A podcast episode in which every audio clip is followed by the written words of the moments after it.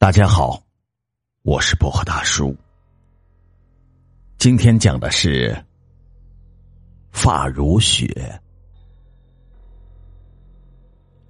我翻了一个身，眉头却越皱越紧。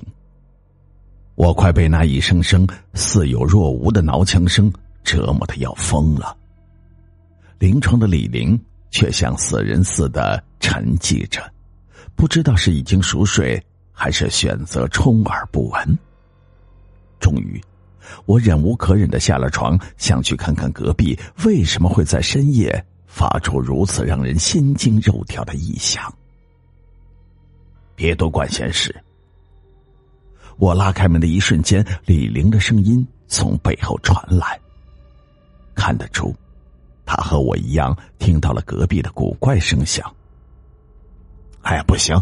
这么吵下去，我实在睡不着。我摇摇头，走到隔壁门前，敲响了门。许久，门开了，张恒出现在门后，睡眼惺忪的看着我。兄弟，麻烦你提醒一下你的室友，注意点影响。一个人睡不着，别折腾大家一起失眠。我没有好气的。抱怨道：“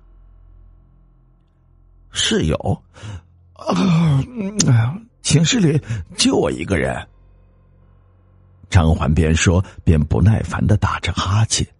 见我将信将疑，他索性敞开房门，让我看了看空荡荡的寝室。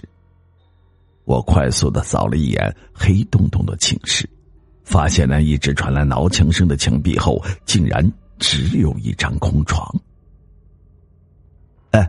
那你之前听到过什么古怪的声音没有？我犹豫了一下，问道。听到了，你室友的磨牙声可真够响。哼，他苦笑着说道。我的心顿时一紧，事情似乎有些不对劲儿。我又仔仔细细的在他的寝室扫视了一圈。可除了正在月光下闪着血色光芒的窗帘，让我觉得有些不寒而栗外，并没有发现别的异常。窗帘，抽工换了吧？那颜色瘆得慌。打了一个哆嗦，我好心的提醒道：“窗帘。”张环顿时一愣，一脸不可思议的看着我。我们寝室根本就没挂窗帘。他边说边下意识的回过头去。昏暗的光线下，那让人不安的血色窗帘正微微的颤抖着。张环呆了一下，刚想上前看个究竟，一阵诡异的骨节摩擦声中，窗帘的顶端竟露出一张腐败的脸，那张脸的下巴已经不见。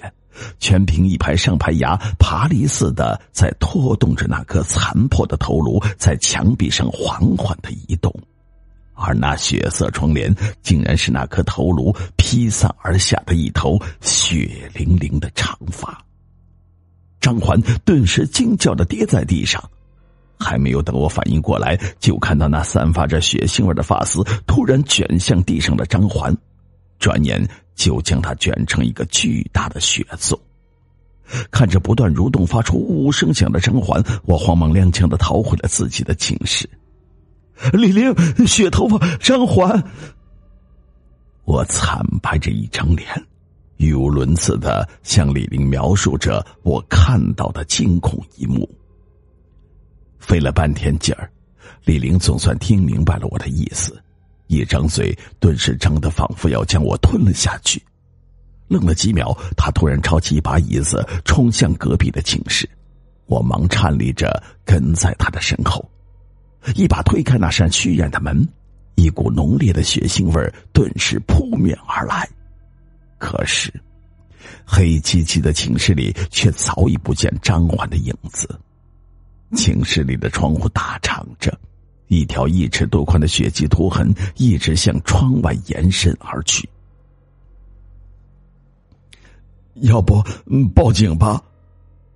许久，我咽了一口唾沫，侦询着李玲。李玲白了我一眼，摇摇头，拉我退出了张环的寝室。别犯傻了，你打算怎么跟警察说？张环被鬼拖走了。早叫你少管闲事，没听说过吗？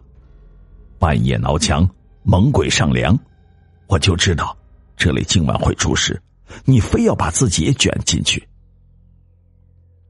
那我现在该怎么办？我求助的问道。装什么都不知道吧？希望那个鬼没有看清楚你的样子，否则…… 随着李玲的一声叹息，我整颗心顿时沉到了谷底。缩在被窝里，我颤抖着暗示自己：今晚的经历只不过是一场可怕的噩梦。我不想多事，可事情偏偏找上了我。第二天午饭后，我被一脸阴沉的陈浩和吴东堵在了食堂的角落。原因是有人告诉二人，昨晚依稀听到我和张环说了一些什么，之后就传来了张环的惨叫声，这让我顿时成了张环失踪最大的嫌疑对象。面对气势汹汹的二人，我支支吾吾的解释着，可是二人对我的鬼魂索命之说根本不屑一顾。我最后问你一遍，你到底把张环弄哪儿去了？陈浩怒吼着，拳头第三次狠狠的砸在我的鼻梁上。我说了，他被一个鬼魂拖走了。我捂着淌血的鼻子，奋力的挣扎，可在膀大腰圆的二人面前，却根本无济于事。我看你还能犟到什么时候？陈浩的眼睛里喷着火，就在他第四次向我抡起拳头的时候，却被吴东抓住了胳膊。吴东犹豫了一下，问道：“你先说说。”那是一个什么样的鬼魂？只有半张脸，头发上全是血，头发大概大概有这么长。我边说边用手比划着，却看到二人对望了一眼，脸上随即流露出一丝莫名的恐惧。当我洗净脸上的血污，踉踉跄跄的往寝室走去的时候。却发现吴东和陈浩正一脸阴沉的在自己的寝室里商量着什么。看到我从门口经过时，吴东皱着眉头关上了寝室的门。在好奇心的驱使下，我小心的将耳朵贴在紧闭的房门上。哎，你说害死张环的，真的会是鬼吗？陈浩的声音听上去有些颤抖。还不知道，没准是那小子忽悠咱们呢。吴东的声音听起来也是凝重无比。难道昨天晚上他看到了什么？陈浩惊道。片刻沉默后，吴东的声音再次悠悠的传来。看来，那小子一定有事儿瞒着咱们。必要的时候，咱们要。说到这里，吴东的声音突然沉了下去。虽然我听不到他后面说了些什么，可本能却让我不由自主的打了一个冷战，额头不小心碰响了面前的房门。屋里顿时传来吴东的断喝声，一阵急促的脚步声瞬间向房门靠了过来。我吓得连忙跑回了自己的寝室。轻手轻脚关上了房门，额头上却早已是冷汗密布。看来这一次威胁我生命的，除了鬼魂外，又多了两个心怀叵测的同类。喘息了一阵，见门外没有什么动静，我这才提心吊胆的走进寝室的洗手间。冰凉的水流稍稍的舒缓了我紧绷的神经，可却让我感到有些如芒在背。感觉仿佛有什么东西正无声的站在我的身后，我条件反射的扭过头，身后却只有一面冰冷的墙壁。可就当我松了一口气，转回头时，眼前的一幕却惊得我血液逆流。那原本清澈的水流，不知何时已停止了流动，仿佛水管被什么东西塞住，发出一阵阵沙哑的呜呜声。随后，无数根血红色的发丝竟争先恐后的从水管中蜂拥而出，转眼整个水池都塞满了阴森的血发。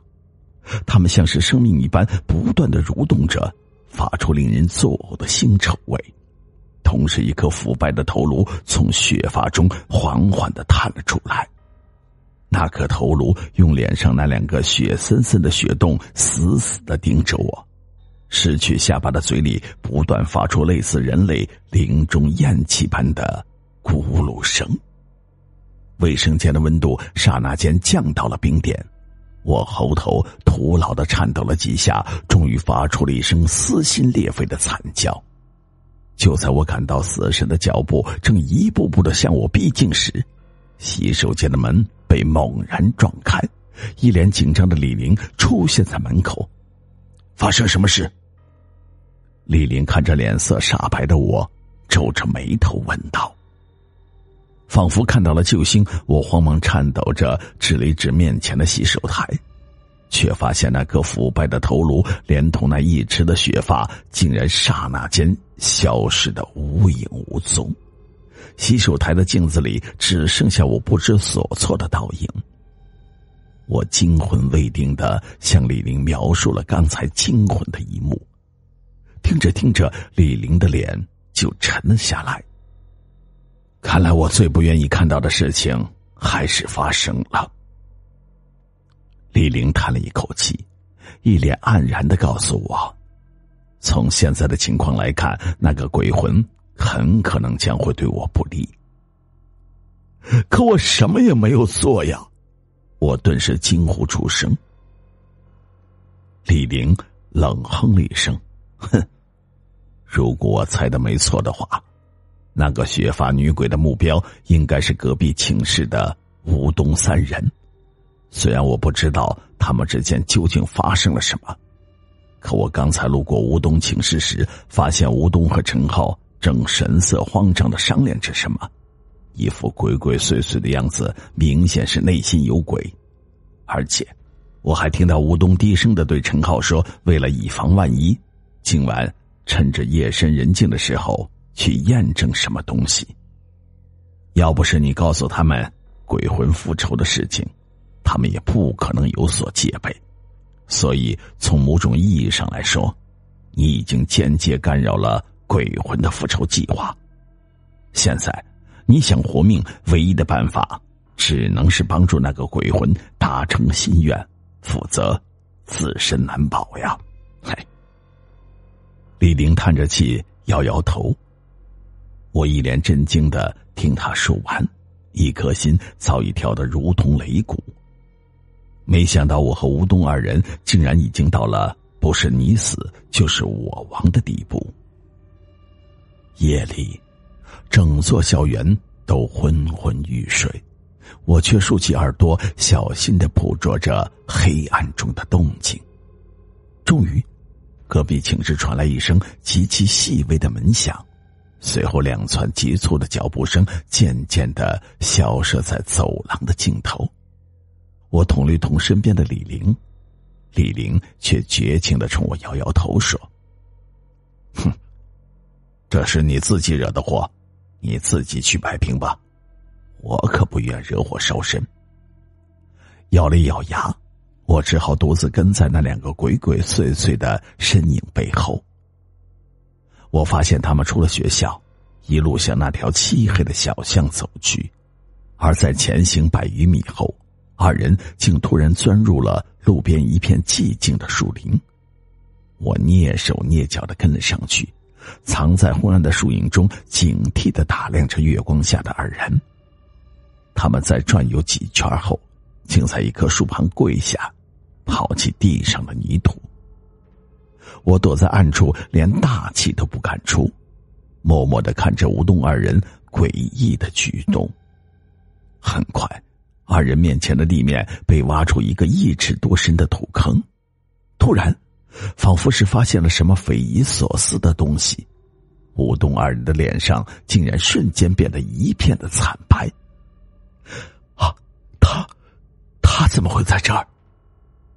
黑暗中，我听到陈浩颤抖的声音和吴东抽冷气的声响，一颗心顿时沉了下来。吴东，这个女人的头不见了。片刻后，陈浩再次惊呼出声。吴东阴沉着脸没有说话。整片的树林刹那间寂静的让人窒息。突然，一片寂静中传来一阵不和谐的骨节摩擦声，随即一具浑身开始溃烂的无头尸体从坑中坐起，僵硬的向身边目瞪口呆的陈浩伸出了一双爬满蛆虫的手臂。陈浩只来得及发出一声哀嚎，就被那双腐烂的手掐紧了脖子。一张脸瞬间变得青紫，布满血丝的双眼几乎要爆出眼眶。他只是徒劳的挣扎了几下，身子便如面条般瘫软在地。